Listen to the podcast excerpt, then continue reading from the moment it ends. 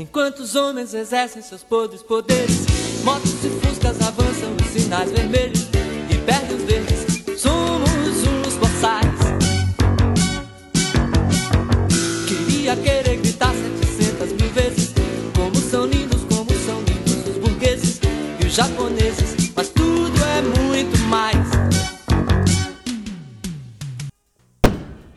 Olá, companheiros. Eu trago aqui apenas um rápido disclaimer antes da gente começar esse episódio do DestilaCast. Bom, uh, a gravação do conteúdo desse episódio aconteceu dia 18 de março de 2020. E como vocês estão percebendo, o episódio está indo ao ar no dia 21 de março de 2020. Ou seja, três dias depois de sua gravação. A partir disso, então, acho que é interessante ponderar nesse aviso que algumas informações estão um tantinho desatualizadas. Na ocasião específica, o governo não havia se pronunciado sequer sobre o assunto. Agora, mesmo que com grande atraso, já existem algumas recomendações do governo e nos parece que seria um tanto injusto a gente desconsiderar isso. Ainda que bem, essas recomendações tenham vindo de forma extremamente atrasada e que, bom, elas foquem em privilegiar ainda aqueles que naturalmente já possuem privilégios em nosso país, ou seja, a nossa classe alta, os nossos empresários e tudo mais. Dito isso, eu espero que vocês aproveitem o episódio. Foi um episódio atípico por causa da situação do coronavírus, mas foi feito com bastante atenção e com bastante cuidado e responsabilidade com tudo que foi passado ali. Dito isso, bora lá. Fala galera, eu sou Matheus Santos, eu tô aqui com o Fernando. E aí pessoal, como é que vocês estão? E no episódio de hoje a gente vai falar sobre o coronavírus, os desdobramentos que ele vai ter e que ele está tendo para nossa sociedade. A gente também vai conversar um pouco sobre o possível impeachment do Bolsonaro e além da gente fazer um bloco final com perguntas que vocês fizeram para nós através do nosso Twitter, o @destilacast, e também nos nossos Instagrams pessoais, tá? Antes de tudo, eu só lembro que, bom, nosso programa está acontecendo de forma excepcional hoje, através do Skype, e talvez o nosso áudio esteja um pouquinho ruim. Afinal, a gente está em quarentena aqui e, bom, a gente está se preservando por causa do próprio coronavírus, tá bem? Eu lembro também que nós estamos em todas as plataformas online, ou seja, nós estamos presentes no Spotify, no Deezer, no Google Podcasts e em todos os outros, e que a nossa principal rede de uso atualmente é o Twitter, que, como eu já disse, é o destilacast. Então agora, no primeiro assunto sobre o coronavírus, a gente começa a nossa pauta, beleza? É nóis. Olá, vou falar sobre um assunto da atualidade: coronavírus. As pessoas me param na rua e como é que eu me defendo desse vírus? Todo mundo fica um pouco assustado, né? Vamos começar explicando quem são esses coronavírus. Esses vírus infectam alguns animais. Que tipo de animais? Infectam aves, morcegos, porcos e até camelos. E alguns deles só ficam infectando aves e mamíferos e nunca dão infecção humana. O problema é que os vírus costumam sofrer mutações. E às vezes você pode ter uma mutação que torna possível a transmissão para a espécie humana. Aí os homens adquirem o vírus, como ele é um vírus que pega as vias respiratórias, ele é transmitido da mesma forma que os resfriados e as gripes.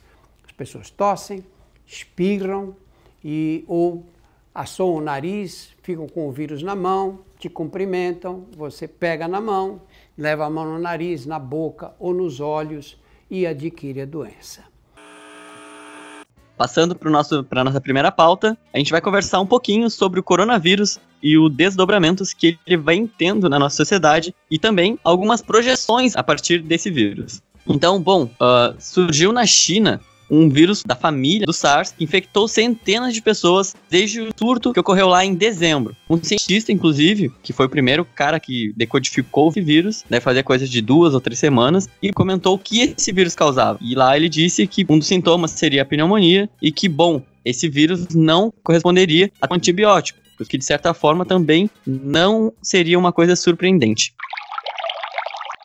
Bom, Fernando, a gente viu agora, nos últimos dias, principalmente aqui no Brasil, uma galera começando a se mobilizar a essa questão da quarentena, a tentar se reservar, a tentar ficar mais em casa. Então me diz o que tu vem achando desse movimento e se tu sente o pessoal, a população brasileira sentindo a gravidade que o vírus tem sobre a nossa sociedade. Bom, é, a gente pode tomar como referência a Itália. Né? É, o vírus chegou na Itália, é, no primeiro momento, é, o Estado não deu a devida, não, não, não deu a devida importância para esse problema, né? A, a, a, ponto que o vírus acabou se, se, de, é, se espalhando com grande rapidez e com grande poder de, de, de, atingir as pessoas, com muitas mortes, enfim, a situação na Itália agora é bastante grave, mas toda essa história começa porque ocorreu, num primeiro momento, um descaso das autoridades e por também é, um, uma, uma, falta de senso da, da, gravidade da situação por parte da população que também não, não tomou nenhum, nenhuma medida, né, até que a situação já, já estava, de certa forma, incontornável em relação à gravidade, né. Demorou-se muito para ter noção do quão perigoso era esse vírus. E agora que Exato. eles conseguiram perceber e constatar essa, essa gravidade, o quão mortal esse vírus vem se tornando, ele já está num grau muito avançado, né? Por exemplo, hoje na Itália, o próprio governo anunciou que existiram 475 mortos nas últimas 24 horas no país, o que é um recorde uhum. com relação a dias em todo o mundo. É bom a gente lembrar, por exemplo, que na China, inicialmente, tinha-se que o vírus causava, era letal para cerca de 2% das pessoas que eram contaminadas a partir dele. Atualmente, a gente já tem algo próximo a 7%. Ou seja, lembrando que a Itália, lembrando que a Itália ela tá em quarentena nacional, o país inteiro está parado e mesmo após o governo ter tomado ciência da gravidade, após de ter estabelecido quarentena no país inteiro, o vírus continua se difundindo e, e bom, e continua com a alta taxa de, de letalidade, né? Fazendo um comparativo com a Alemanha, é, se não me engano, é, não vou dar precisão nessa informação, mas se não me engano, é, na Alemanha parece que 1% ou menos de 1% dos casos que estão ocorrendo lá é, acontecem mortalidade, né? Só que diferente da Itália, a Alemanha, ela muito rapidamente, é, assim que apareceram os primeiros casos, a Alemanha já começou a tomar as medidas necessárias para conter o vírus, né?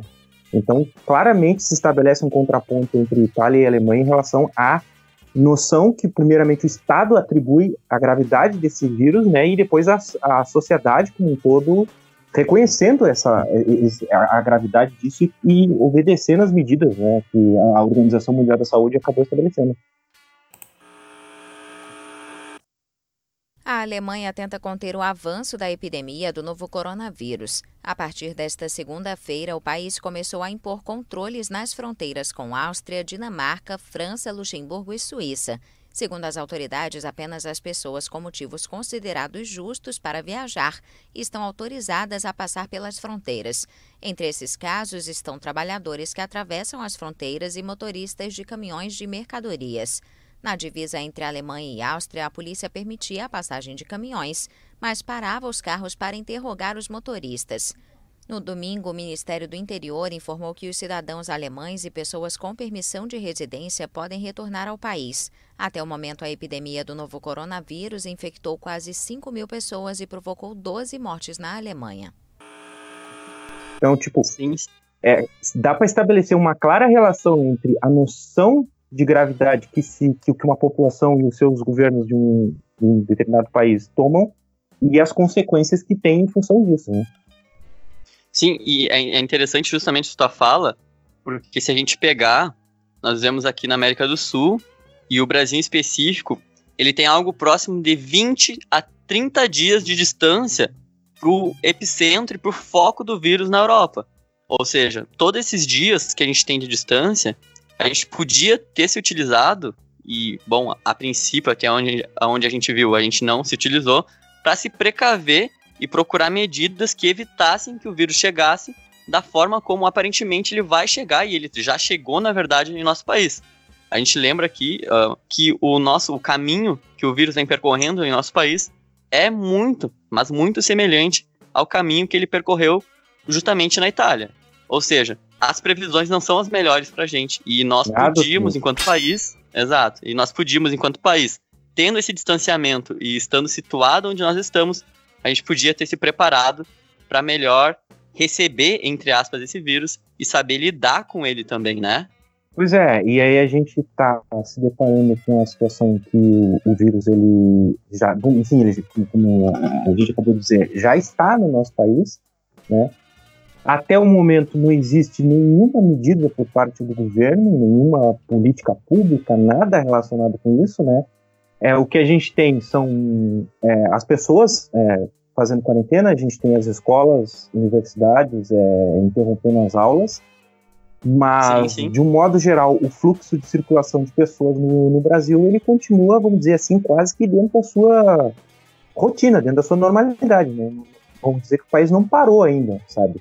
Isso é bastante preocupante, né? bastante preocupante, sendo que a gente teve a oportunidade de, no primeiro momento, simplesmente ser espectador disso, a gente vê a situação acontecer na China, depois a situação acontecer na Itália, e ninguém no nosso país, vamos dizer assim, de autoridade, tu acabou tomando uma medida em relação a isso, muito pelo contrário, né? A gente tem um presidente aí cometendo toda sorte de absurdo, né? Cometendo justamente o oposto do que deveria, né? E toda sorte de fake news para muita gente não tá levando a sério esse, esse, esse vírus, né? As pessoas simplesmente perderam o senso de gravidade das coisas, sabe? Isso é seríssimo, sabe? Seríssimo. É, a Itália está aí como prova muito elucidativa disso, né? muito pedagógica em relação a isso. E essa, essas medidas, Fernando, elas tinham que passar obrigatoriamente e elas tinham que surgir de cima para baixo. Porque Exato. essa noção de, de, de, quarentena, da população se reservar e se resguardar em casa, ela é linda e ela realmente precisa acontecer. Só que a gente vive num país que a desigualdade social é gigantesca, em que, bom, isso dependeria obrigatoriamente de, dos chefes, tanto do chefe de Estado do Brasil e das, de, abordar isso através de leis, de decreto, quanto, bom, dos capitalistas, de quem possui o capital aqui no nosso país, pegar e se conscientizar e liberar as pessoas. Porque, como tu mesmo colocasse, a rotina, principalmente nas cidades grandes, ela segue funcionando. A galera segue pegando o metrô e a galera segue andando de ônibus e tudo mais. E é porque eles querem? Não, é porque existe a necessidade de que, bom, essas pessoas vão trabalhar e essas pessoas não têm outra forma de trabalhar senão através do transporte público que seja. Ou seja, a, essa noção de quarentena que a gente tem é linda, só que também no Brasil atual, num Brasil tão desigual, em que as pessoas uh, e os cidadãos são cada vez mais prejudicados, ela também é uma utopia. Porque não parte lá de cima. E bom, se não partir dos nossos chefes de Estado, isso não vai acontecer. Porque, salvo raras exceções, e talvez isso se dê aos poucos daqui para frente, os chefes não vão liberar as, as, pessoas, as empresas não vão liberar, os mercados que, que, que possuem um número grande de trabalhadores não vão fechar assim não, não vão diminuir o número de pessoas, tu entende? E isso é, é, é gritante e é, e, é, e é assustador ao mesmo tempo, porque a gente sabe, a gente está vendo que existe um vírus que é muito preocupante, é um vírus que é transmissível de forma muito fácil, mas que ainda assim as principais pessoas expostas a esse vírus são aquelas que precisam trabalhar diariamente para sobreviver e que não existe uma movimentação, não existe um movimento muito forte para que as empresas, as grandes empresas, as grandes corporações aqui no Brasil acabem de certa forma diminuindo a sua taxa de serviço, diminuindo as suas horas de serviço e diminuindo o contato dessas pessoas para, obviamente, diminuir também a possibilidade de contágio. E a gente vive no Brasil é, talvez o pior cenário é, possível, assim, nesse sentido, porque as taxas de desemprego elas foram às alturas, é, as taxas de informalidade em função do desemprego aumentaram, ou seja, a gente tem muita gente que depende de todos os dias ter que trabalhar informalmente para poder é, ter a sua renda, né? Essas pessoas, elas não encontram outra alternativa senão o fato de ir trabalhar, né?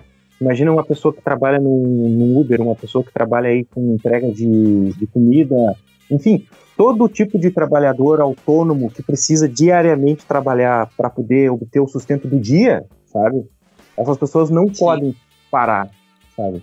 Se a gente tivesse é, num país é, sério e se a gente tivesse com um governo atento a essas questões, né, vamos pegar evidentemente que uma situação, um, um, país com uma situação econômica muito diferente da nossa, né, mas e também muito menor que a nossa, né, o Macron na França, né? O Macron recentemente, não sei se foi ontem, ontem, ontem, ele simplesmente é, fez anistia das dívidas das pessoas, né? Dívidas como aluguel, água, luz.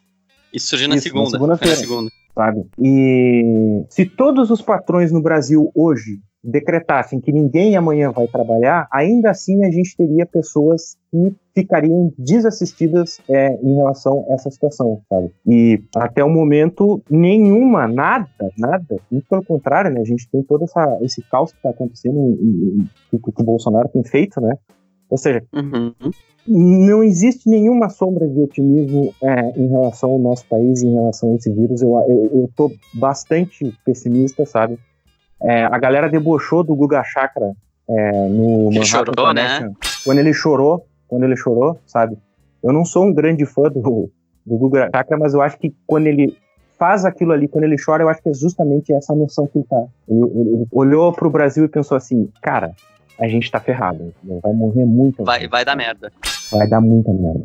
Sabe? Isso é... Sim, só sobre, sobre isso que tu comentou, eu vi há poucos dias que existia um, um, princípio de movimento dos grandes bancos aqui no nosso país, deles pegarem e deixarem essas cobranças para 60 dias, assim. Então, por exemplo, uhum. se a parcela do, do, de alguma coisa no Santander, por exemplo, vencesse uh, no dia 25, ela ia vencer em vez de 25 daqui a, a dois meses. Seria uma medida importante e parece que se encaminha, mesmo que aos poucos, um debate com relação a isso. Ainda que, bom, como já foi comentado, o governo, e principalmente o nosso chefe de Estado, não leva a sério, né? O, a gravidade desse vírus.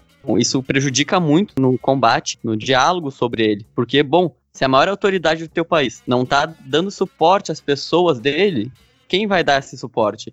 Vai ter que partir de pessoas que têm interesse no capital? Não que o nosso governo também não tenha interesse nesse capital. Mas, bom, em teoria, a função dele seria defender prioritariamente a sua população, para depois pensar na parte do capital. Só que se ele não faz isso e ele nem se manifesta em função disso, bom, fica difícil esperar que as grandes empresas e as grandes corporações, os bancos e tudo mais, peguem e tomem a frente na situação que deveria ser o Estado, né? O Estado deveria ser quem, fosse, uh, quem iria fazer esse combate, esse primeiro combate. Isso aí, é, bom, o presidente do, do, do Santander em Portugal, é, ele tinha 62 anos, ele morreu com, com, com lá, lá, em Portugal, ele morreu em função do, do, do coronavírus, né? Sim, sim. O presidente do Conselho de Administração do Santander desde 2009, Antônio Vieira Monteiro, de 73 anos, morreu nesta quarta-feira depois de contrair o novo coronavírus em Portugal. Ele é a segunda vítima fatal no país, isso segundo informações do jornal português Expresso. Cara, a maior gravidade do, do coronavírus é, não está no vírus, não está na taxa de letalidade dele, não está na, na forma é rápida como ele pode se propagar, está justamente na incapacidade das pessoas, das sociedades, dos governos em reconhecer a gravidade desse vírus, né? A gente tem de um lado não reconhecimento do Estado e por outro lado a gente também tem a, a sociedade também não reconhecendo a seriedade disso, sabe? Eu acho que simplesmente as pessoas perderam a noção da gravidade das coisas, sabe? Enquanto não sim, tiver sim. gente morrendo, as pilhas, é, ninguém se atenta, sabe? Ninguém se atenta, ninguém toma noção, sabe? Parece que o exemplo não serve para nada, sabe? Se amanhã morrer é, mil pessoas num país qualquer que se imaginar aí, a gente vai olhar para essa situação e vai continuar as nossas vidas, como se isso não, não fosse uma coisa que nos afetasse, né? A, a sensação que eu tenho em relação ao Brasil é isso, sabe? Acontece toda sorte de, de, de, de, de mortes, de gravidade, e as pessoas simplesmente ignoram isso. Sim, mas isso é um processo que vem sendo construído em nosso país há muito tempo, né? É o processo do Datena, por exemplo, tá todo dia no horário nobre passando gente morrendo e, e, e, desejando que pessoas morram. Para quê? Para que a nossa população acabe banalizando as mortes. E bom, morreu mais um é só mais um, não tem importância. Quando na verdade deveria ter, né, Fernando? E a gente tem que lutar justamente também contra essa desinformação. E, cara, são catástrofes, são pandemias, e isso precisa causar o estranhamento na população dela pensar que, bom, tem algo errado, né? E esses programas desse tipo são de serviços. Teve gente falando na, na, na Rede Record, por exemplo, que o coronavírus não passava de, um, de uma movimentação para atingir a economia americana. A mesma coisa aconteceu, por exemplo, no caso do Silas Malafaia e também do, do Edir Macedo, comentando que o, o, coronavírus, primeiro, que eles não fechariam as suas igrejas, e segundo, que o coronavírus era uma provação do Senhor Jesus. Pelo amor de Deus, canalhas, filhas da puta. Eu filhas da puta que se aproveitam da fé das pessoas e da população que buscam nesse sujeito referências e se aproveitam para seguir se utilizando e pegando o dinheiro dessas pessoas, sabendo da influência que eles têm e propagando discursos que são mentirosos e discursos que se espalham rápido porque são fáceis. Então sigam vindo na igreja, porque aqui vocês vão ter acolhimento. Quando não, precisa do distanciamento. Esses espaços vão acabar fazendo mal para essas pessoas, sabe? É, é, é complicado, complicadíssimo essa questão assim. Não se preocupe com o coronavírus, porque essa é a tática, ou mais uma tática de Satanás. Satanás trabalha com medo, com pavor. Satanás trabalha com a dúvida. Satanás apavora as pessoas. E quando as pessoas ficam apavoradas, quando as pessoas ficam com medo, quando as pessoas ficam em dúvida, as pessoas ficam fracas, débeis e suscetíveis a qualquer ventinho, qualquer ventinho que tiver é uma gripe, é uma pneumonia para ela. Eu imaginei um cenário muito parecido com o que aconteceu na Idade Média com a peste negra, né? Evidentemente que é, um tempo muito atrás de nós aqui, né? Mas sim, sim. Uh, o desespero das pessoas levava elas às igrejas, né? E aí o que, que acontecia? As pessoas se aglomeravam nas igrejas e simplesmente o contágio do, da peste negra se propagou de uma forma avassaladora também em função disso, né? As pessoas morriam nas igrejas. e se a gente pegar o Brasil? Né? E se a gente pegar o Brasil? E se a gente pegar toda a ascensão evangélica que está acontecendo há muitos anos no Brasil? A hora que esse vírus atingir os mais pobres, o que, que vai acontecer?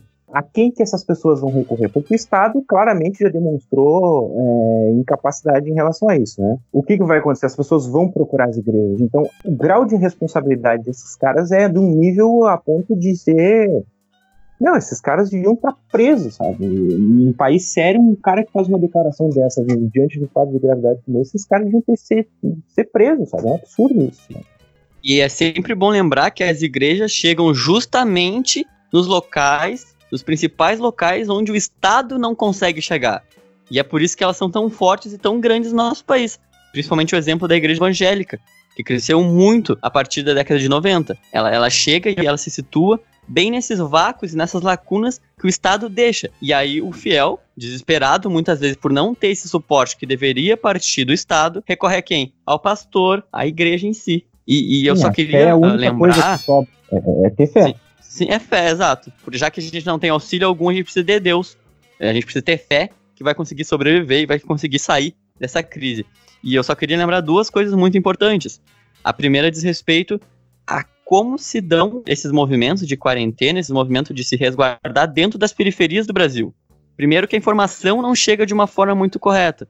E segundo, que bom como essas pessoas estão ali dentro, tu entende? A forma como a sociedade é organizada dentro de uma favela, por exemplo, de uma periferia, não é a mesma forma como um bairro de classe média baixa, por exemplo, se organiza numa cidade do interior. É muito diferente. E como essas pessoas, quando realmente o coronavírus chegar nas primeiras pessoas nesses locais, se já não chegou, como elas vão conseguir lidar com isso, uma vez que o Estado não dá suporte para elas? Uma vez que não existe o Estado entrando dentro desses locais para tentar ajudar, para fazer teste, para cuidar dessas pessoas. E aí, qual vai ser a mágica? E a segunda coisa que eu queria lembrar, e aí eu acho que vale para todo mundo, na verdade, é que, bom, você que tá pegando, tá indo no mercado e tá estocando tanto álcool gel quanto alimento, você é um, um arrombado, um tremendo filho da puta, porque tem muita gente que não consegue ter a condição de estocar e de pegar todas essas coisas.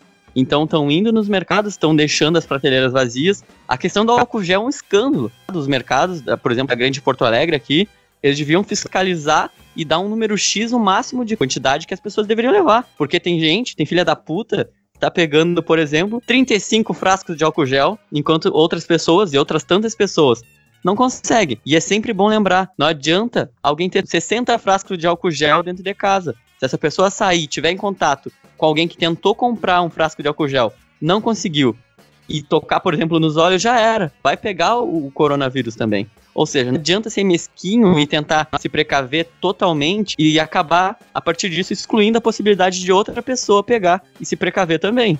É, é questão de consciência, uma consciência de classe, no Sim. sentido de ter consciência de um olhar pro próximo. Não adianta eu me proteger muito bem na minha casa, sendo que eu vou ter, querendo ou não, em algum momento, contato com o mundo exterior. E se o mundo exterior não tiver as mesmas condições, ou condições parecidas com a que eu tenho de se precaver, eu vou acabar me fudendo também. Não, não tem como fugir disso, entende? Esse individualismo exacerbado das pessoas. Porque para a quarentena funcionar, todo mundo tem que estar em quarentena. Enquanto tiver pessoas circulando, significa que o vírus está circulando também, sabe? É, enquanto não parar tudo, sabe? Vai continuar a propagação, sabe?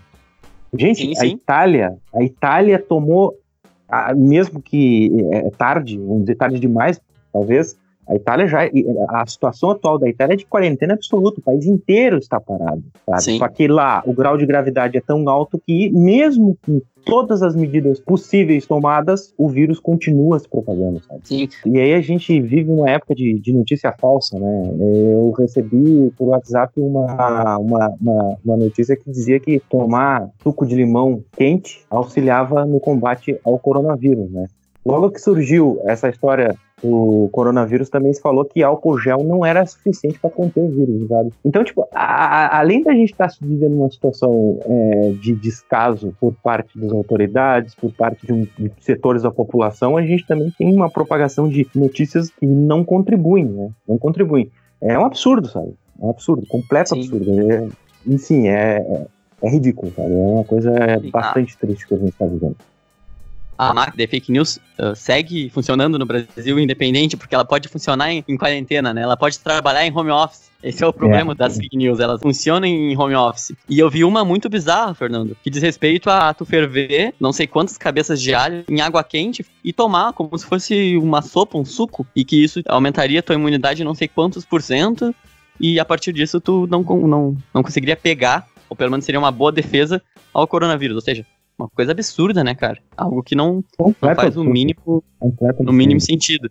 E sobre a Itália que tu comentasse, uh, no nosso Twitter, no arroba DestilaCash, tudo minúsculo, eu comentei há poucos dias atrás que eu tinha um primo na Itália e que bom, ele não, ele não contraiu a princípio, né? Ele ainda não, não acabou os 15 dias desde que ele voltou da Itália. Mas que bem quando o coronavírus começou a explodir, começou a pipocar em diversos lugares, ele estava em Milão, que foi um dos locais que mais foi afetado pelo vírus. E uma das primeiras medidas, e foi o porquê dele vir para nossa cidade de volta, foi que vamos trancar todo mundo dentro de casa e que é o correto, porque bem como tu comentasse, o vírus só para de circular a partir do momento que as pessoas param de circular e começou a se conversar sobre fechar as fronteiras. E aí ele que estava de férias, estava visitando a sogra que mora nesse, nessa, nessa região, e ele acabou pegando e voltando o mais rápido possível. Conseguiu voltar para o Brasil a tempo, apesar de já ter o coronavírus lá. Nessa época ele já estava repercutindo bastante, tu entende? Então, acho que esse cuidado é necessário e os locais que se mostram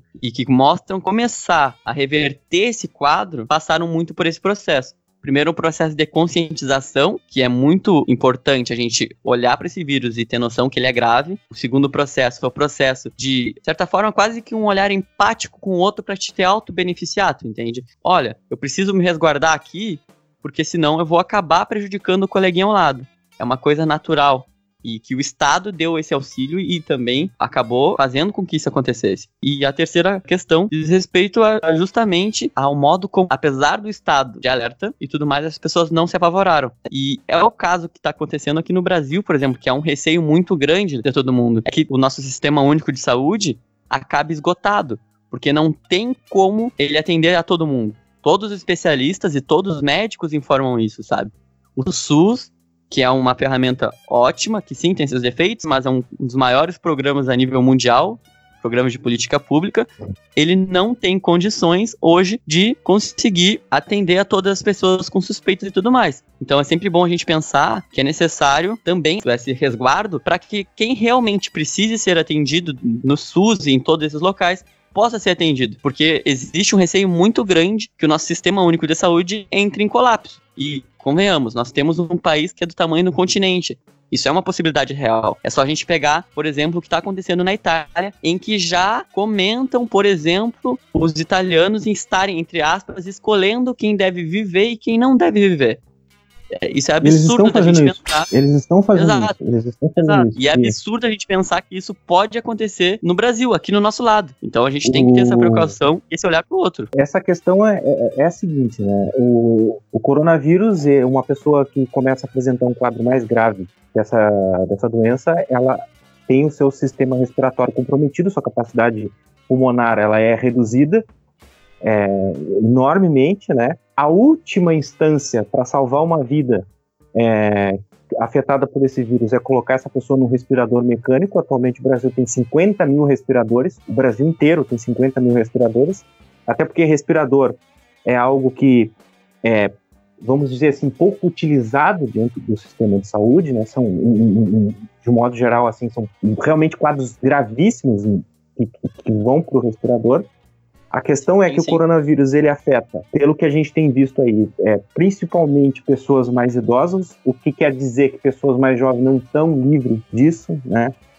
Uma uhum. pessoa, uma coisa que as pessoas precisam, abrir um parênteses, uma coisa que as pessoas precisam ter noção é, é o seguinte, não interessa se tu tem 23 anos, com uma pessoa saudável, com uma pessoa fitness, com uma pessoa com teu sistema imunológico funcionando bem, né? O simples fato de tu andar por aí carregando esse vírus pode infectar uma série de pessoas e essas pessoas vão infectar pessoas que estão dentro do quadro de risco. Né? Então, outra coisa relacionada com o egoísmo das pessoas, né? Elas, pelo fato de, não, é, de elas não estarem no grupo de risco, tipo assim, tá com foda-se, tô nem aí, entendeu? Eu não tô no grupo de risco. Não, não é isso, sabe? E no caso da Itália Sim. é o seguinte: pessoas idosas estão apresentando quadros mais graves, pessoas com menos de 60 anos também estão apresentando mais graves e os médicos tendo que escolher por, por uma questão de idade, né?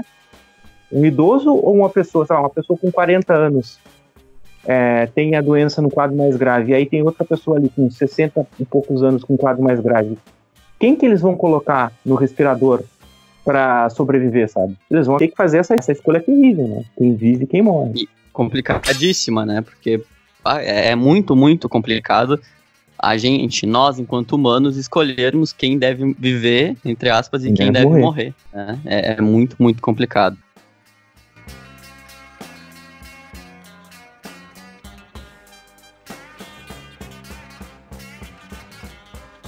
Mas pensando justamente, Fernando, nessa falta de empatia que muitas pessoas apresentam, uma das coisas que aconteceu nos últimos dias e que, bom, repercutiu bastante tanto na mídia brasileira quanto na mídia mundial foi o fato do nosso ilustríssimo presidente Jair Messias Bolsonaro ter andado com alguns coleguinhas, digamos assim, que possivelmente possam ter passado esse vírus, né? Mas, Inclusive, bom... o general Heleno está hoje, essa notícia, né? O general Heleno está com coronavírus. O general Heleno, ele, enfim, alto escalão do governo, esteve com o Bolsonaro, esteve com toda a alta cúpula do governo. Ou seja, Sim. o vírus está no alto escalão do governo e o presidente da República tomou a pior atitude possível nessa situação.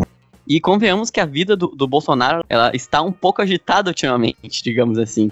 Porque, bom, Ontem, uh, dia 17, na terça-feira, um pedido de impeachment contra ele, que atualmente está sem partido, foi apresentado na Câmara dos Deputados. Segundo o Eric Mota, lá no, no Congresso em Foco, o pedido foi feito pelo deputado Leandro Graz, da rede do Distrito Federal, e dentre os motivos que justificam o pedido estão, primeiramente, os constantes ataques à imprensa, assim como os ataques aos outros poderes da República, e principalmente o endosso do que vem acontecendo com relação a essa banalização do coronavírus e aos ataques relacionados à OMS e também ao Ministério da Saúde. E aí, o que tu acha? Essas atitudes que o Bolsonaro teve lá atrás, saindo, mesmo estando perigando já estar com o vírus, batendo foto lá no, nos atos em favor a ele, tu acha que isso pode prejudicar e, bom, talvez guiar realmente esse processo de impeachment? um processo de impeachment não é alguma coisa simples, né? Não basta que um presidente cometa um crime de responsabilidade que isso automaticamente vai se converter, é, vai ter como consequência um impeachment, né? É, vamos sim, sim. pegar brevemente, sem se aprofundar muito, no caso da Dilma, né?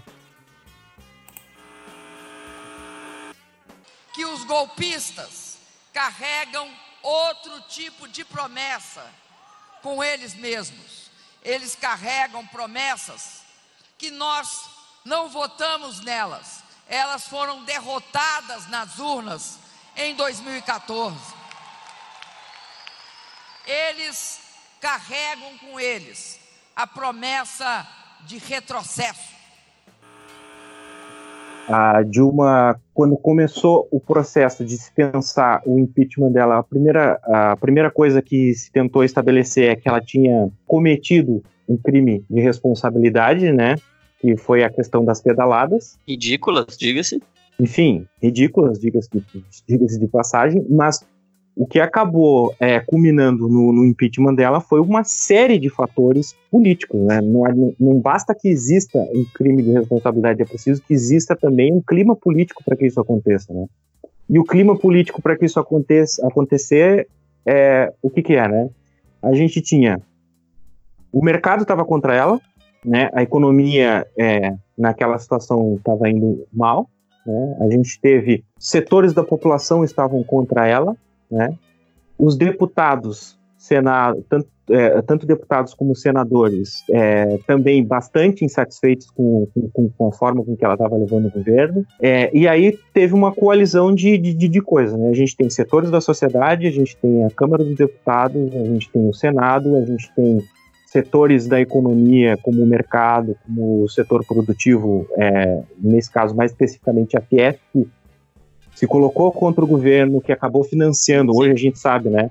Acabou financiando é, muitos protestos de rua. Os protestos de rua no Brasil foram financiados pela Fiesp, por muitos setores da iniciativa privada, e a coalizão desses interesses de retirar ela acabou culminando num impeachment de fato, né?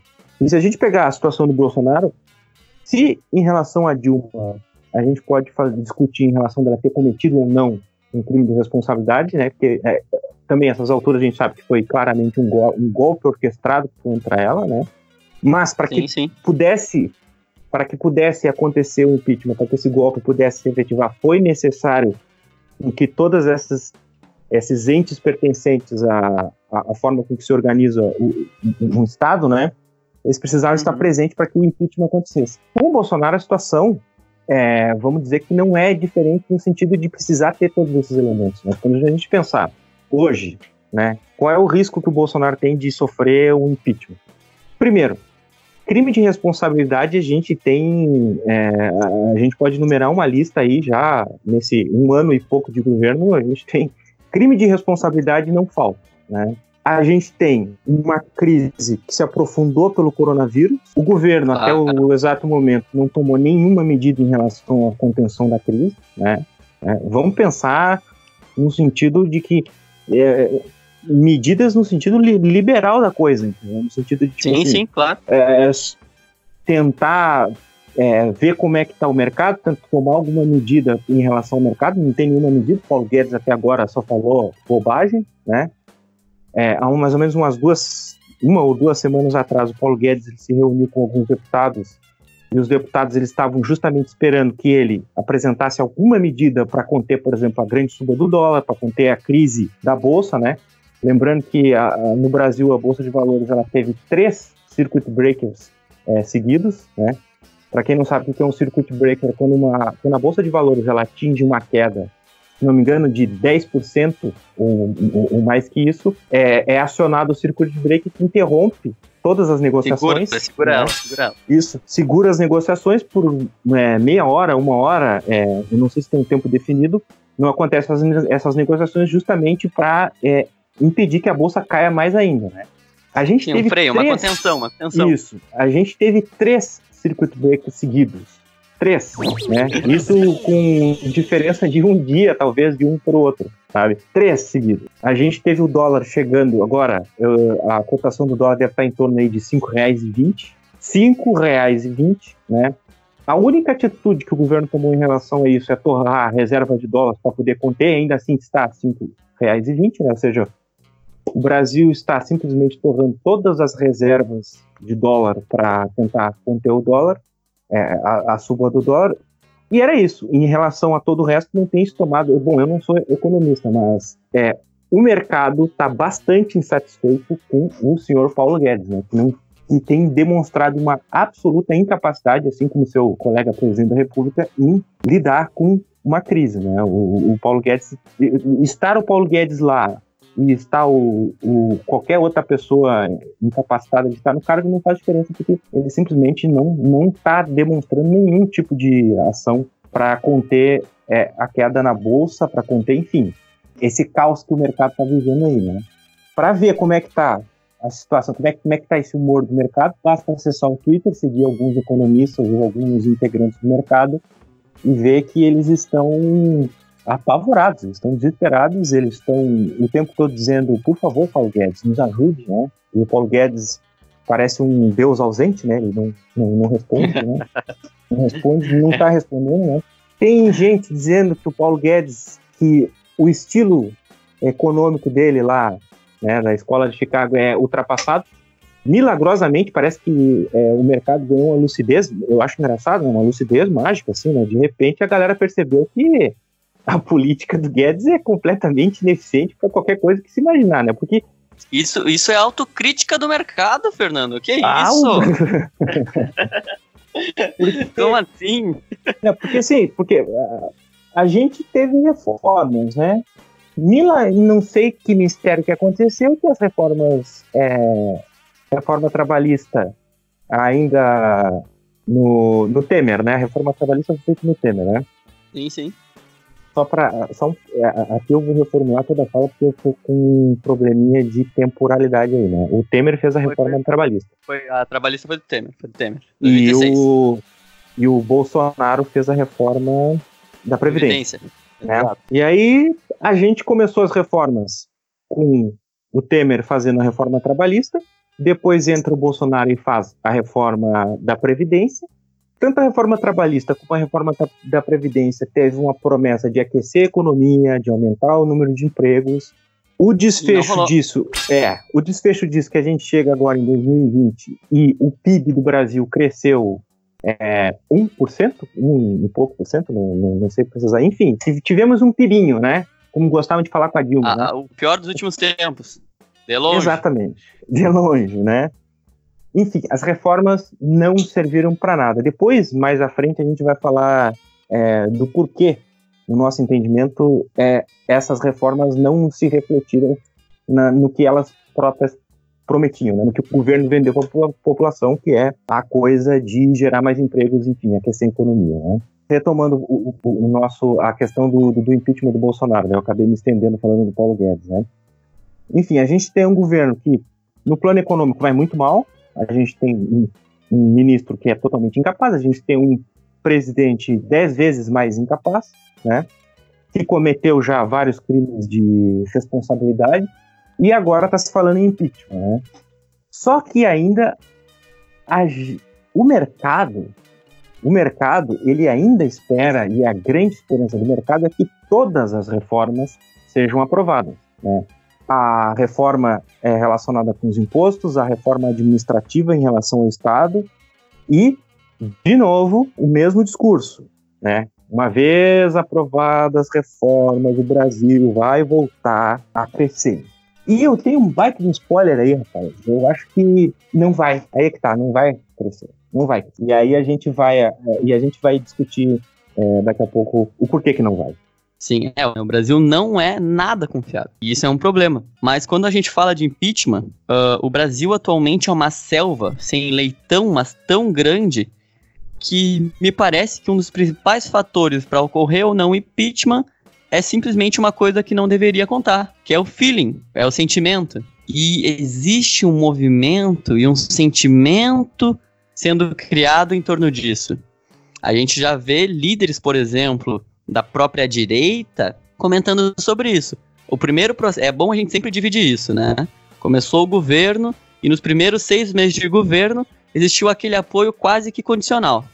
nos dois meses que surgiram, os dois, três meses que surgiram após isso, começou os políticos que uh, faziam parte da base aliada, alguns deles, né, começaram a pôr em dúvida a questão do governo.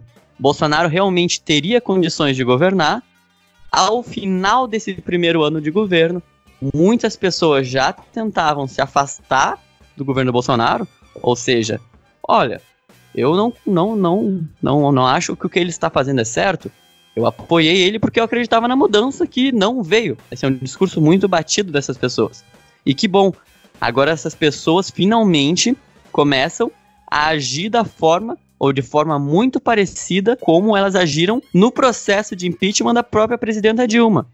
A gente já vê a, a Zambelli falando coisinha, a gente já viu a, a, essa mesma Zambelli dando um discurso muito, mas muito semelhante ao que ela deu nos últimos dias. Quando?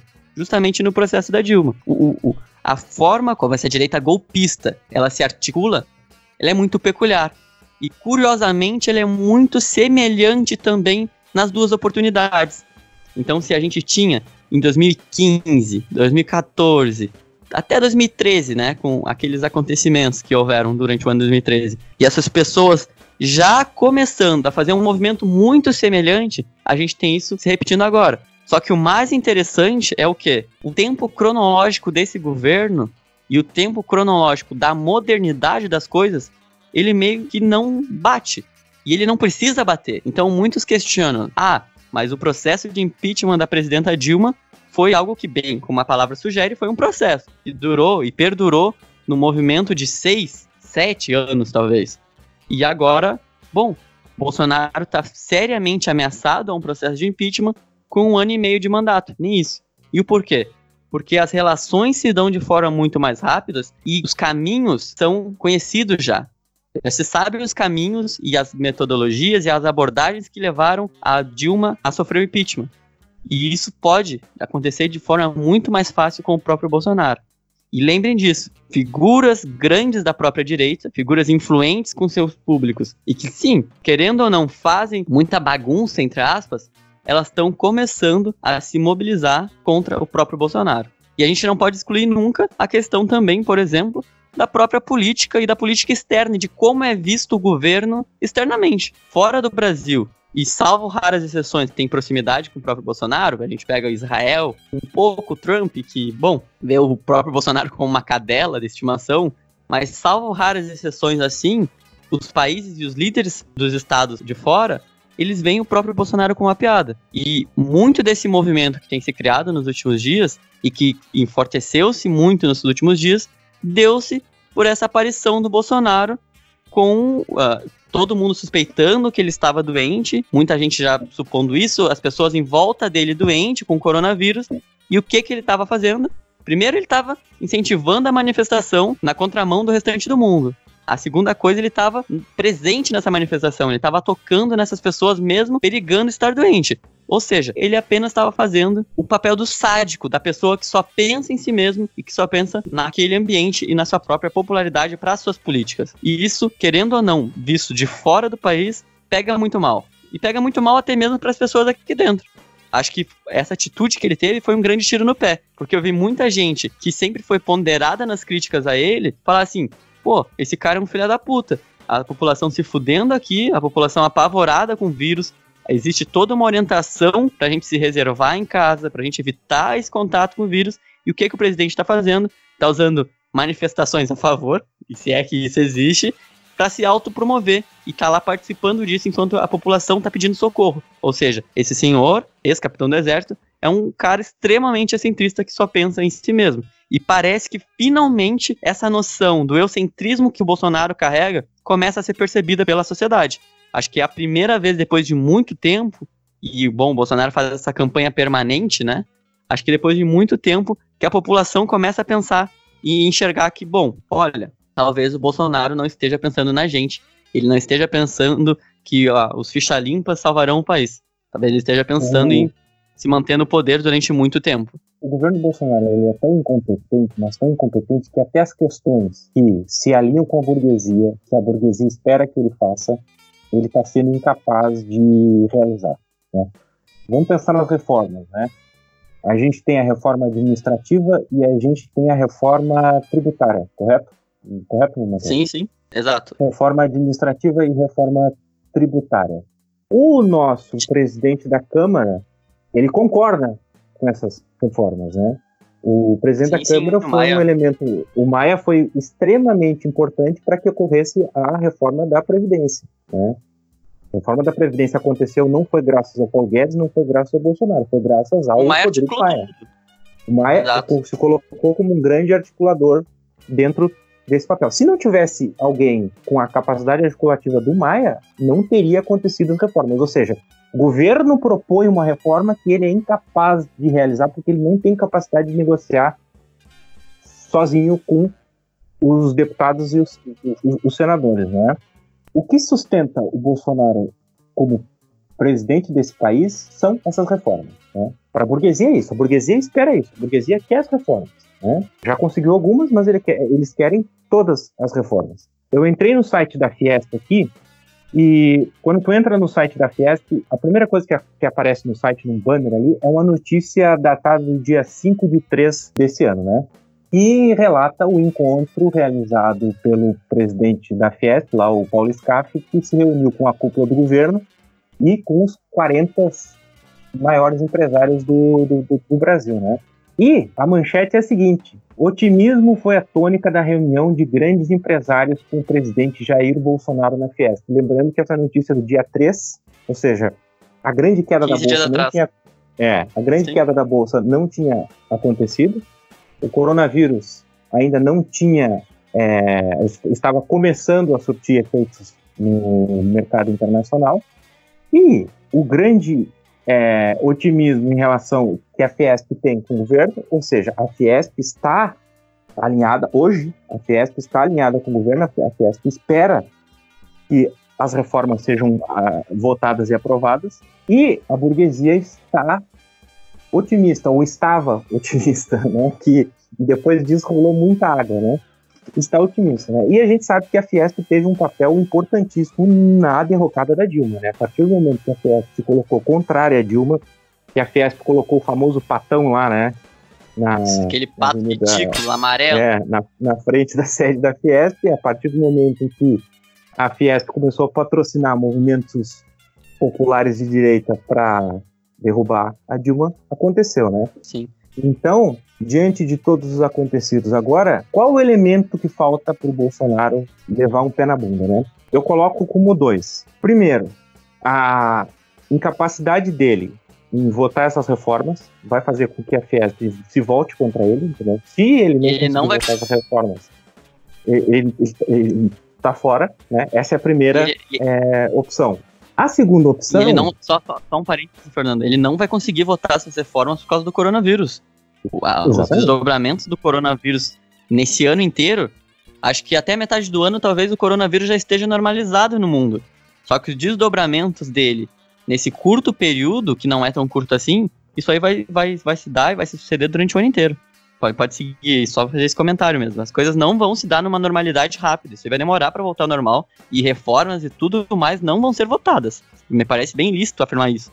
E aí, a segunda, a, a segunda é, alternativa em relação a isso é o fato de o Bolsonaro não ter capacidade é, psicológica e intelectiva para continuar na presidência. Né? O, o, o, coronavírus ele tem sido bastante pedagógico, né? porque o coronavírus ele mostrou que um sistema público de saúde é importante, o coronavírus mostrou que a forma com que os mercados funcionam, sobretudo a bolsa, é bastante problemático, né? bastante problemático, é extremamente problemático. O mercado é uma espécie de, vamos dizer assim, de demônio que paira sobre todos nós, né? e sempre se, sempre que se fala o mercado, né, o mercado, é, o mercado ele é uma entidade, né, um ser é, não corpóreo que acaba decidindo as coisas, né, e aí sim, a gente sim. teve a queda na bolsa e tal, e pararás, aí veio a, a, questão do coronavírus. Em função do coronavírus, o Bolsonaro escancarou que ele é uma pessoa psicologicamente é, completamente despreparada em todos os sentidos que se possa imaginar, né? Uhum. O cara primeiro fala que o coronavírus é uma bobagem, né? Aí acontece que o coronavírus atinge a alta cúpula dele.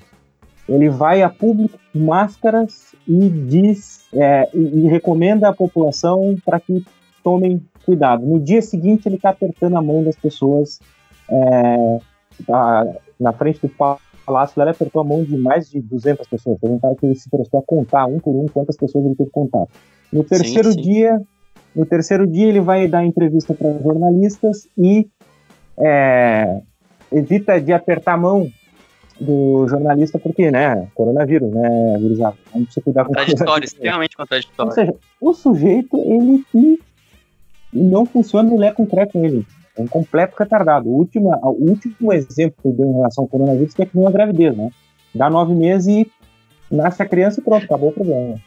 Então, Sem falar uh, que Fernando... ele acha também que o coronavírus é coisa da China para afetar a economia, né? O Bolsonaro, uma, a partir do momento que não sei, nesse sentido, não sei se isso vai acontecer, a partir do momento que todo mundo se der conta, né? Todo mundo está dizendo é, a burguesia, o mercado, se der conta que estão diante de uma criatura absolutamente incapaz, talvez aconteça um impeachment por aí também. Eu, eu acho que é possível. E só para a gente finalizar esse assunto, eu tenho uh, dois pontos, eu acho que sejam interessantes a gente só meio que pincelar por cima. Me parece que o próprio mercado e todo mundo tem a sensação de que, olha, Bolsonaro, meu amigo, você não vai conseguir completar os quatro anos de governo e que você também não vai conseguir fazer as reformas necessárias para que você seguisse aí onde você está. Então, basicamente, me parece que já se sabe que é inevitável, e aí eu não estou dizendo que é certo ou errado, mas a partir da visão dessas pessoas, mas já se sabe que é inevitável o impeachment do Bolsonaro e que é só uma questão de tempo e de disposição para começar, para que o mercado mesmo comece e para os apoiadores, enfim, para essas pessoas que estão na volta do mercado e que defendem tanto o mercado, comecem a realmente descer a lenha e bater bastante nessa noção do processo de impeachment e abrir esse processo e, bom, esse processo seguir. Lembrando sempre que o Maia, por exemplo, e o Alcolumbre sempre se colocam e sempre dizem que, ah, o processo de impeachment não existe nada que a gente vai fazer para segurar esse processo. Tem entrevistas dele dizendo isso, tá? O segundo ponto, e aí sim para finalizar esse assunto, é a questão que diz respeito a existir esse movimento já, que já é bem forte com relação à queda do Bolsonaro, e que, em tempo que isso é interessante, existe um agravante que é a esquerda. O papel da esquerda nesse processo de possível impeachment dentro dos últimos anos, nesse processo de possível impeachment do Bolsonaro, ele é quase que irrisório. O Bolsonaro pode realmente cair, e é talvez provável que ele venha cair. E é bizarro a gente perceber que não vai ser em função da esquerda. E eu acho que isso serve muito para a gente repensar as nossas práticas enquanto pessoas de esquerda, enquanto pessoas que estão filiadas a partidos de esquerda e a pessoas que militam de forma assídua dentro desses partidos e dentro dessas organizações. Porque, bom, se a gente tem um presidente que é um completo psicopata, é um cara totalmente destrambelhado e destemperado, e mesmo assim a gente não consegue fazer movimentações afirmativas para ajudar com que esse cara saia do poder e a gente consiga defender a nossa população, qual que é a nossa função? O que, que a gente está fazendo realmente para ajudar a nossa população? Frase no Twitter? A gente está postando hashtag no Twitter e fazendo corrente? Ou a gente está vendendo camiseta de uma coisa que aconteceu há anos? E aí? Qual que é a nossa função enquanto esquerda? A gente não consegue ter a mínima organização e diálogo para arquitetar um processo de impeachment num presidente que tem N motivos para ser impeachmentado? Acho que isso é uma problemática isso é algo que precisa ser repensado nos próximos meses, nos próximos dias e nos próximos anos. Nós, enquanto esquerda, nos colocamos sempre tão em favor da população, mas no momento em que a população mais precisa, em que as minorias mais estão sendo agredidas, quem é que vai conseguir, possivelmente ou provavelmente, derrubar esse presidente fascista?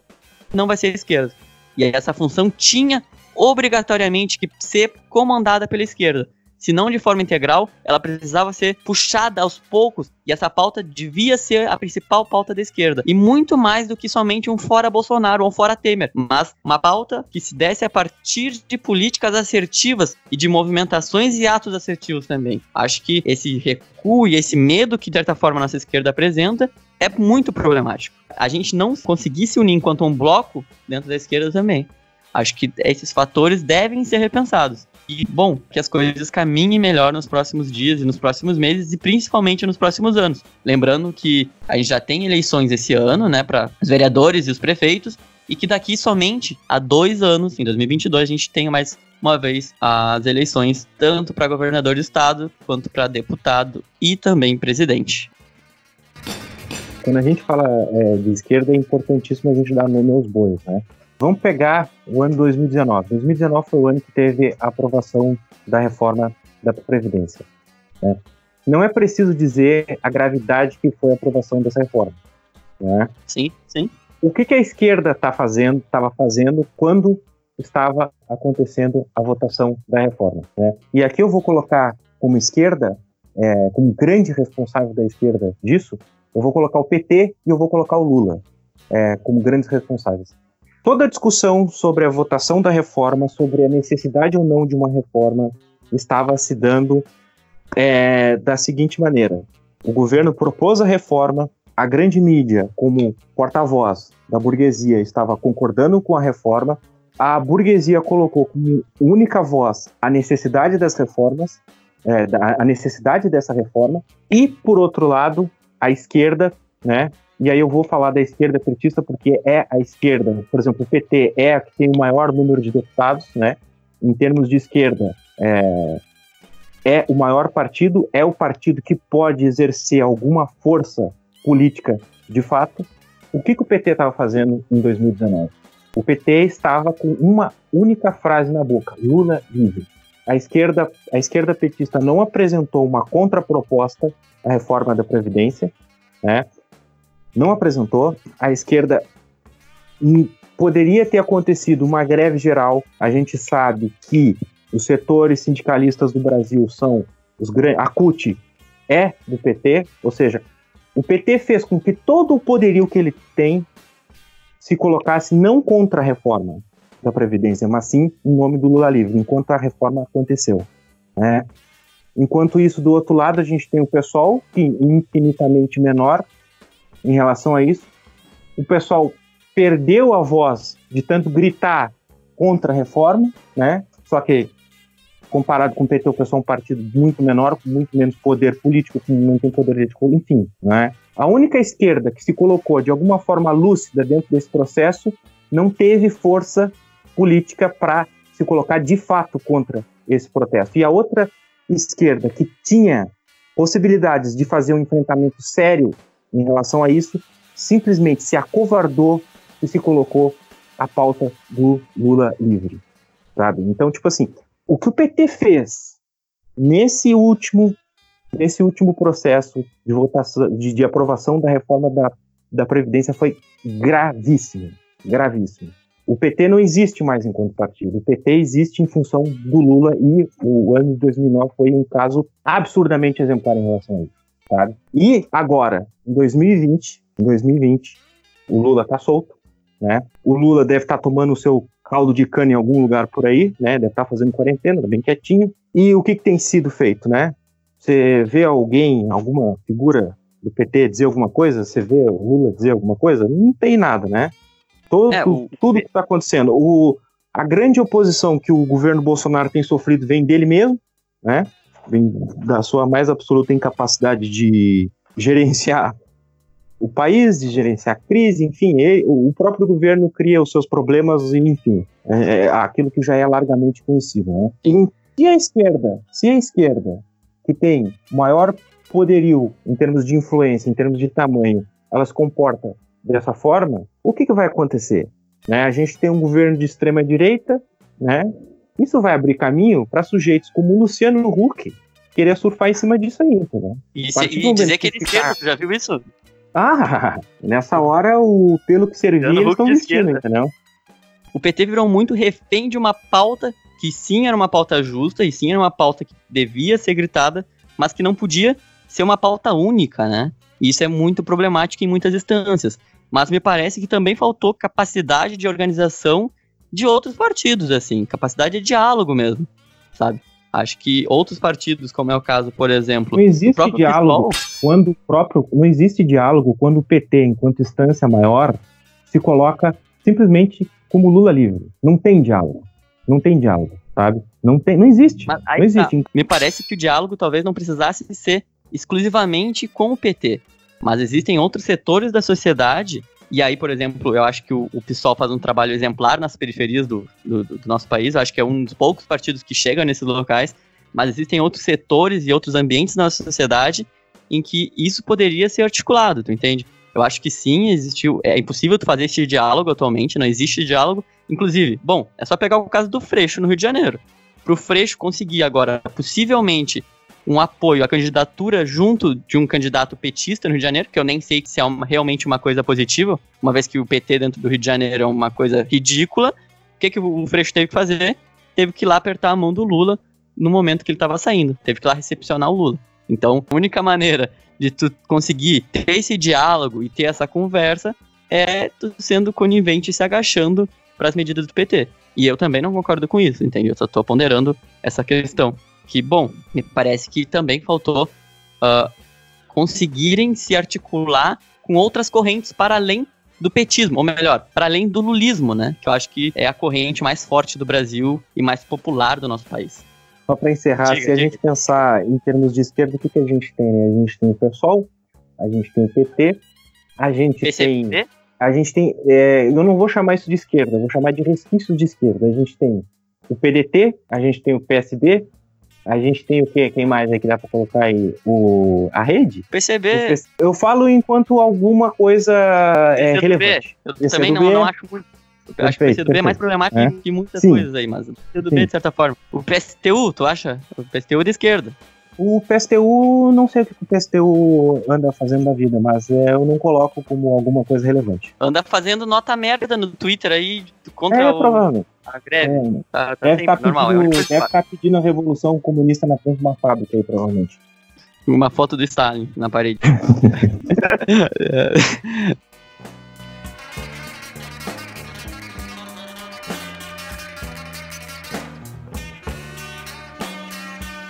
Bom, acho que com esse gancho a gente se encaminha para o terceiro bloco. Esse é um debate que a gente pode voltar, é um debate muito rico, só que a gente está estourando uma hora e vinte já de podcast.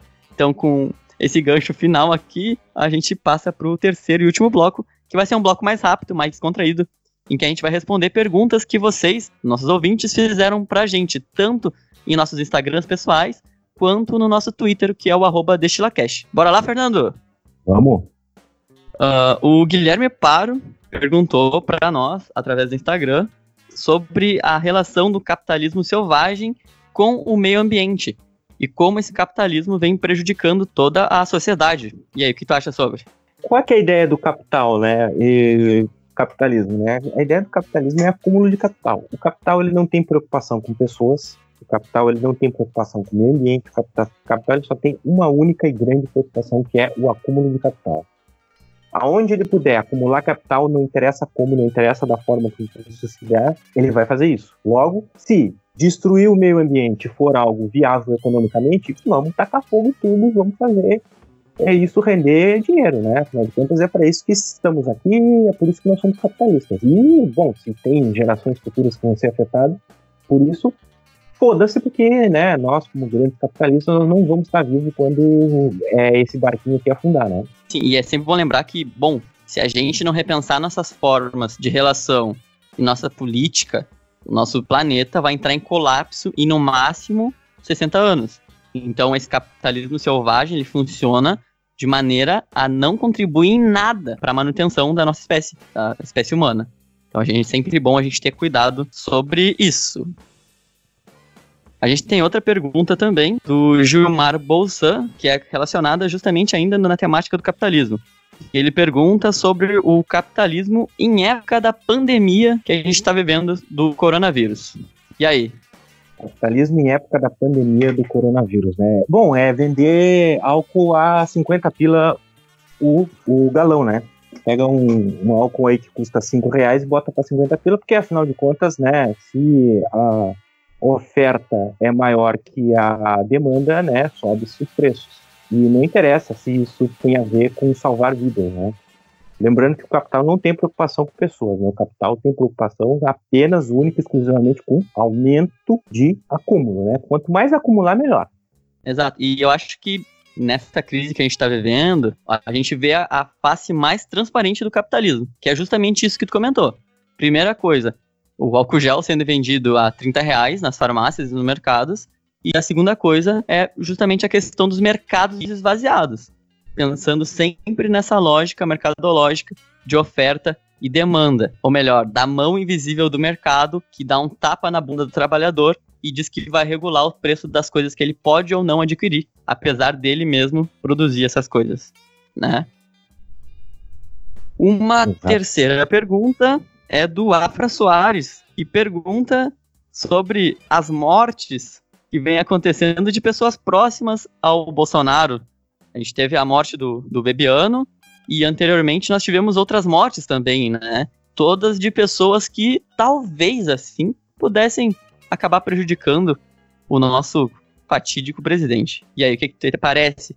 Esses falecimentos Bom, é só. Em, em, relação ao miliciano lá que foi morto na Bahia, é, não há dúvidas que o que aconteceu ali foi claramente uma queima de arquivo. Eu acho que. É, não sei se existe uma outra narrativa, mas é, é, é, óbvio, né? O que aconteceu ali, queima de arquivo clara, pura e simples. Né? O cara, ele tem relações com a família Bolsonaro, isso daí todo mundo já sabe, né? E no momento oportuno queimaram o cara. Simples assim, né? Queima de arquivo. Agora, em relação ao Bebiano, em relação ao Bebiano, tem a história de que também se trata de uma queima de arquivo, né? Mas eu, sinceramente, eu acho que o que aconteceu com o Bebiano foi uma fatalidade mesmo. Ele teve um infarto, né? Eu acho Exato. que não tem relação com, com, com queima de arquivo, mas enfim, é, é como se ouve muito nas redes sociais, né? É a minha opinião. eu prefiro realmente, e talvez eu seja uma pessoa ingênua demais por causa disso, mas eu prefiro acreditar que, principalmente no caso do Bebiano, que realmente foi uma fatalidade, que bom, a gente lamenta de certa forma, né? Mas que realmente foi uma fatalidade que não foi um infarto pré-conduzido, digamos assim, que não foi algo pensado, que não fizeram algo para que ele viesse a infartar. Acho que não seria algo tão simples assim. Hum. E também isso deixaria o governo ainda mais em evidência, né? Ainda que, bom, realmente sejam muito estranhas o tanto de morte de pessoas que talvez pudessem, entre aspas, dar com as línguas dos dentes, né? Bom, uma penúltima pergunta, então, e eu acho que essa é mais simples da gente responder, porque a gente já comentou durante o episódio, então possivelmente seja mais rápido. É do Giovanni Tier, que pergunta: O que vocês acham sobre as teorias da conspiração em torno do coronavírus? E aí? Gente, primeira coisa, o coronavírus não é um plano maléfico da China para afetar a economia mundial e se beneficiar com isso, sabe? não é, não é. O, o, coronavírus se chama coronavírus não é porque esse nome foi dado agora. O coronavírus ele faz parte de uma família de vírus que levam esse nome coronavírus. E antes do coronavírus a gente teve outras outras pandemias, né? É, uhum. que também, enfim, se disseminaram é, a nível mundial, mas não tiveram a mesma gravidade que o coronavírus está, esse último coronavírus está se apresentando. Né? Aliás, é, essa parte acho que dá para colocar lá atrás, lá que acho que a gente acabou não comentando, que parte da falta de seriedade das pessoas em relação ao coronavírus, esse último, se deu também por que os outros vírus que andaram circulando eles não apresentaram a gravidade que se anunciou, né? E não estou chamando a mídia de sensacionalista por ter atribuído uma gravidade maior do que de fato se efetivaram, né? Nesses outros casos. Eu acho que a partir do momento que surge um caso novo, surge um vírus que não se tem noção exata da gravidade, eu acho que nesse caso em específico, eu acho que é, tu supor uma gravidade em relação àquilo, eu acho extremamente plausível, né? Eu acho que é, é, é, não tem nada de estúpido aí, né? Mas é, as pessoas, muito provavelmente, muitas pessoas que não estão levando a sério esse vírus, elas se baseiam muito pelos casos anteriores. Eu conheço o Giovanni, obviamente ele tá, fez uma piada, ele até deu risada no fim do comentário, mas é exatamente isso, assim, acho que tem toda essa questão da informação e que, de certa forma, é, é, é complicado. É, precisa existir uma, uma coerência nas notícias e isso da, da mídia que tu comentaste eu acho que é bem importante também. E uma coisa importante em relação a isso, aliás, razão de muita xenofobia é, quando começou essa história do coronavírus, aí muita xenofobia acabou acontecendo. Gente, é o seguinte: a China é um país que tem uma população que é tão grande que a minha cabeça, particularmente, ela não consegue processar o tanto de gente que é. Eu só sei dizer que é gente pra caralho. É muita gente. Muita, muita, muita gente mesmo, sabe? Então, sim. se a gente pensar o planeta Terra e a gente pensar onde que está o maior aglomerado de gente possível e imaginável, onde que está, né? Eu colocaria a China como um desses lugares, né? Então, que lugar um planeta pensando num vírus, pensando na, na, na, difusão de um vírus que está aí, sabe? O coronavírus ou qualquer outra espécie de vírus, ele não, eles estão aí, entendeu? Da mesma forma que daqui a dois, três anos surge um outro vírus, esse vírus ele já está aí. A questão é, esse vírus é capaz de infectar um humano? E se ele é capaz de infectar um humano, qual é a probabilidade de ele infectar esse tal humano? Provavelmente isso vai se dar num lugar onde tem um grande aglomerado de gente. Essa história de que, ah, porque isso daí não sei o que é da China, ah, porque isso não sei o que, não sei o que lá, sabe? É, eu posso estar sendo simplista, mas se a gente pensar na difusão de qualquer doença, sabe? Se a gente pensar nas doenças que afetam, por exemplo, os animais, por exemplo, sabe? se tu pegar frango e colocar esses frangos um número gigantesco de frango num determinado lugar, o que, que vai acontecer? É provável que, vai, que tenha alguma doença que vai afetar isso, sabe? Claro, isso é uma claro. questão, sabe? A partir do momento que um grande número de indivíduos, independente da espécie que seja, é, se aglomera, as chances de uma, alguma doença afetar esses indivíduos, elas aumentam, evidentemente. Sim, sim. Fernando, uma última pergunta, então, que vem de uma pessoa que tem o nome de 100% socialista no Twitter, mas que é a Mirella Fetter, e ela pergunta como vão sobreviver os empreendedores, e aí ela coloca esses empreendedores entre aspas, motoristas de aplicativos se o Brasil parar. E, bom, essa é uma questão que eu acho que é bem complexa, né? O que tu acha? Vamos pensar por partes. A primeira coisa, a gente não tem muita escolha quando se tem uma pandemia com a gravidade que é o coronavírus, né? É preciso parar, as pessoas precisam parar sabe? Ah, mas aí o motorista de aplicativo ele não vai ter clientes em função disso. Não só motorista de aplicativo, como a gente estava falando anteriormente, qualquer pessoa que necessita trabalhar todo dia para que se tenha uma renda diária para que possa sobreviver, essa pessoa não vai ter essa renda se por acaso a economia e a sociedade não estiver funcionando. É simples, né? Mas a gente está diante de uma situação excepcional, que é uma situação de pandemia, e que é preciso parar, né? Qual é a única alternativa que resta para essa pessoa, né? É algum tipo de política de governo que vá dar assistência para essas pessoas, né? Infelizmente, até o momento não se falou nada disso, não se falou nada disso. É, é, é, triste falar isso, mas o que vai acontecer é que essas pessoas, é, muita, muita gente vai passar literalmente fome, sabe? As pessoas não vão ter dinheiro para as coisas, sabe? As pessoas elas vão precisar das suas redes de apoio familiares, enfim, de uma série de coisas, porque aparentemente do governo não vai vir muita coisa. Sabe? A gente não está num país como a França, onde um governo de centro-direita, é importante salientar que o Macron é centro-direita, toma uma medida como a que ele tomou lá de anistiar a dívida, né? No Brasil, a minha única, a, a única saída que eu consigo imaginar é uma política governamental. E aí entra de novo aquela história, né, da importância de ter um Estado forte, é, ativo e que possa atender a sua população, né. Exato, acho que é bem por aí. Primeiro a gente precisaria de políticas públicas para protegerem essas pessoas, né? E que teriam que partir de cima para baixo, e seria de suma importância nós termos os líderes do Congresso, líder do governo, uh, ah, para apoiar e, bom, bater no peito e dizer, não, essas pessoas que a gente sabe como que são as relações entre as empresas que as contratam e elas em si, como elas se dão, né? Faltaria alguém dizer que não, essas pessoas vão estar acudidas e vão estar economicamente seguras para que consigam sobreviver durante esse tempo de crise. Porque a gente sabe que em algum momento eles vão precisar parar e a gente sabe que eles não têm poder algum de barganha com os aplicativos, por exemplo, os quais os empregam. Exatamente. Então não Ou existe seja, essa força. Exatamente. Diga, diga. Aquilo que a gente havia força. comentado antes, né? Aquilo que a gente havia comentado antes, né? O pior cenário possível para que se tenha uma pandemia é o cenário que a gente vive no, no Brasil, né? Porque a gente é, tem. Exato. uma classe trabalhadora totalmente fragilizada. A gente tem, como dito antes, é, um, um grau de informalidade está nas alturas e a gente está vivendo isso aí. É, o momento é muito, mas muito complicado mesmo.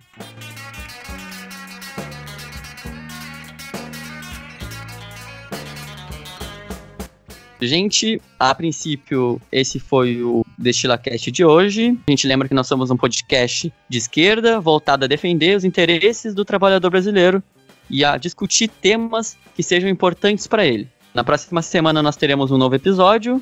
Eu sou Matheus Santos, estou nas redes sociais através do arroba Santos e também no perfil do arroba DestilaCast lá no Twitter.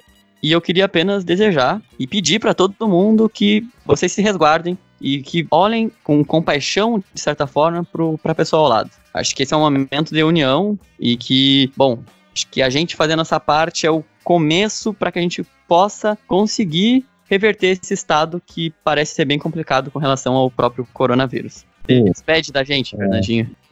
É, eu queria dizer que foi um, prazer inenarrável participar desse programa, né? É, teremos próximas edições em que este esse que vos fala estará presente. E eu queria dizer uma coisa que, que é o seguinte: a gente, enfim, discutiu essa questão aí da, da, das pessoas mais fragilizadas, né? Gente, é o seguinte: se tu puder comprar alguma coisa para o teu consumo próprio de algum pequeno estabelecimento, se tu puder, se tu puder evitar grandes redes de supermercado para comprar as coisas, sabe? quem é que vai ser afetado com essa crise, entendeu? São as pessoas que têm os seus pequenos, seus micro empreendimentos, entendeu?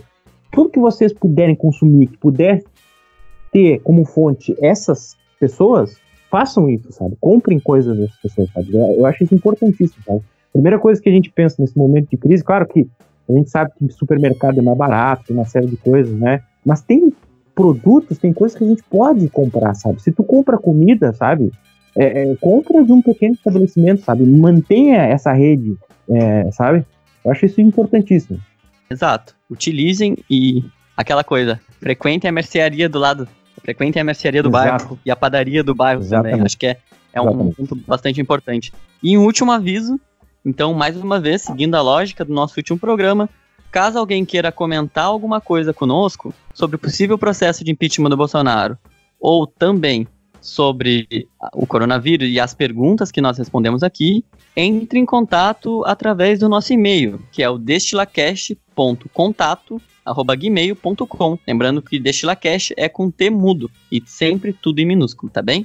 Fernando, tu não comentasse as tuas redes sociais, eu não sei, tu quer divulgar alguma?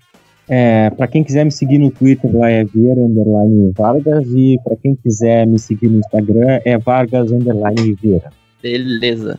Então, gente, esse foi mais um episódio do DestilaCast e até. Até mais, pessoal.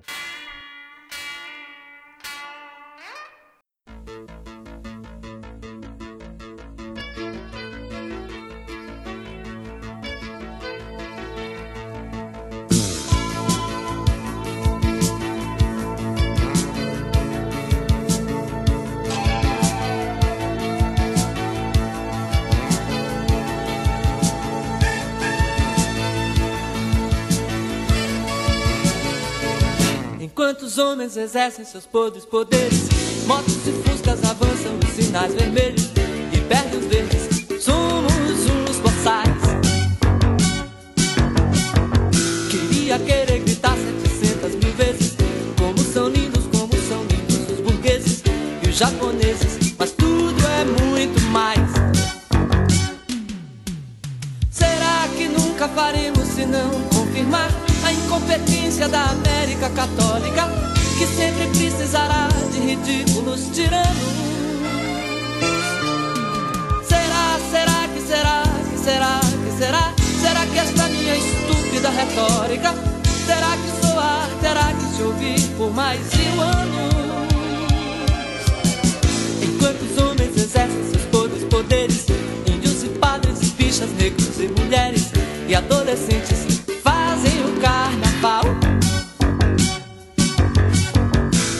a querer cantar afinado com eles. Silenciar em respeito ao seu transe num êxtase. Ser indecente, mas tudo é muito mal. cada paisano e cada capataz, com sua burrice para jogar sangue demais, nos pantanais, nas cidades caatingas e nos gerais.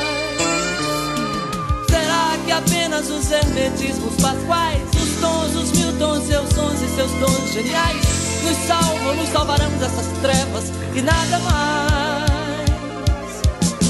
Enquanto os homens exercem seus podres poderes, morrer e matar de fome, de raiva e de sede, são tantas vezes gestos naturais.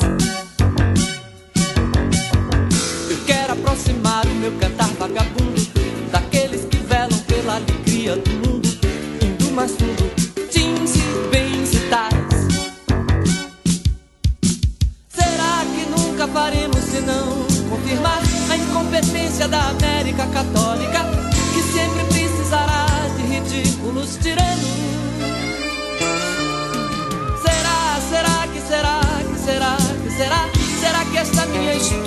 retórica. Que soar, terá que se ouvir por mais